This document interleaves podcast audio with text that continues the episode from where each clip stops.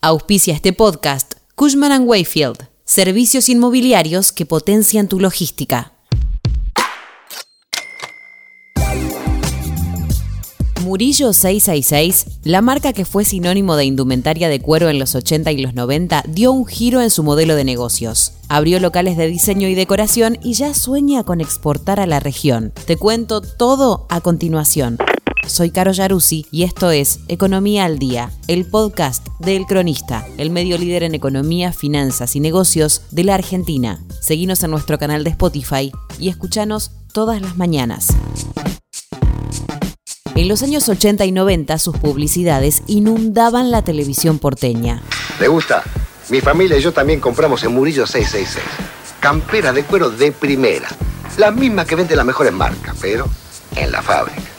Por el precio de una, compra dos. En seis cuotas con tarjeta. Chao. La propuesta de Murillo 666 era sencilla y efectiva. Comprar dos camperas de cuero al precio de una. La marca se impuso así en el imaginario y convirtió a esa zona de Villa Crespo en el barrio de la ropa de cuero. La empresa había nacido a principios de los años 80, fundada por los hermanos Luis y Nelson Wolfson. Ellos confeccionaban las camperas y en temporada de verano las cargaban en el auto para venderlas en la costa atlántica. Además, habían instalado un local para venta directa de fábrica en la dirección que le dio nombre a la compañía. Nosotros creamos la calle Murillo. Cuando empezamos no había nada ahí y de a poco se fueron instalando más fabricantes de camperas. Así lo cuenta Sebastián Wolfson, gerente comercial de la compañía e hijo de uno de los dos fundadores. Furor. Las publicidades hicieron bien su trabajo y rápidamente la marca se hizo conocida y se convirtió en el principal productor de camperas de cuero del país. Es más, a principios de los años 90 había momentos en los que se generaban colas de más de una cuadra para entrar al local. Hace 10 años la empresa empezó a pensar en diversificarse y a la elaboración de ropa le sumaron la producción de muebles. Ahora en Murillo 666 también vendemos los mejores sillones de cuero, al mismo precio que un sillón convencional. Veían que el mercado empezaba a cambiar y era momento de buscar un nuevo modelo de negocio empezamos una reconversión y hace cuatro años me llamaron a mí para hacer un cambio radical. Decidimos dejar de hacer indumentaria y dedicarnos de lleno al mobiliario y objetos de decoración. Vender camperas de cuero casi sin turismo en el país no es rentable. Además, la pandemia hizo que el consumo local se orientara más hacia el hogar. Había un nicho ahí por explorar, explica Sebastián. En enero de este año la compañía dejó atrás su histórico nombre y pasó a llamarse Murillo Deco. Ahí fue cuando reafirmaron la fortaleza de la marca que habían creado.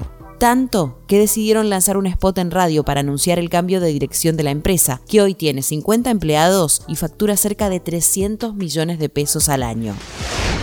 Y aunque Wolfson reconoce que todavía hay quienes se acercan al local buscando un producto que Murillo ya no vende, está convencido de que es un punto de partida a partir del cual se puede trabajar pensamos cómo hacer el traspaso natural para con el cliente anterior. Y vimos que lo que tenemos que seguir es la idea de vender buenos productos a buenos precios. Esa es la conexión principal, agrega. Para la reconversión tuvieron que capacitar a los empleados en la confección de productos distintos a los que solían hacer. También hubo que renovar el equipamiento de costura y de corte y tuvieron que invertir 150 mil dólares en una nueva planta en un parque industrial en Villa Martelli, porque ahora necesitan más espacio. Por primera vez en su historia, salieron de la calle que le dio nombre a la compañía. La primera sucursal la abrieron en North Center y poco después llegó a otro local en Pilar, en el kilómetro 40 de la Panamericana. Hoy el e-commerce representa cerca del 25% de las ventas de la marca y los pedidos llegan de todo el país, especialmente de ciudades como Mendoza, Bariloche y Rosario. En los próximos meses, Murillo abrirá un nuevo local en la provincia de Buenos Aires. Para el próximo año está previsto el desembarco en el interior del país. Nuestro próximo desafío es la exportación. Hoy estamos recibiendo pedidos en el shop online desde Paraguay, Brasil y Uruguay, pero para que prospere todo depende de la macro. Cierra Sebastián. Esto fue Economía al Día, el podcast del cronista Seguinos en nuestro canal de Spotify y escuchanos todas las mañanas. Y si te gustó el podcast, podés recomendarlo. Entérate de lo mejor del Financial Times todos los domingos en nuestro nuevo podcast. Texto Ricardo Quesada. Coordinación periodística Sebastián de Toma. Producción SBP Consultora. Hasta la próxima.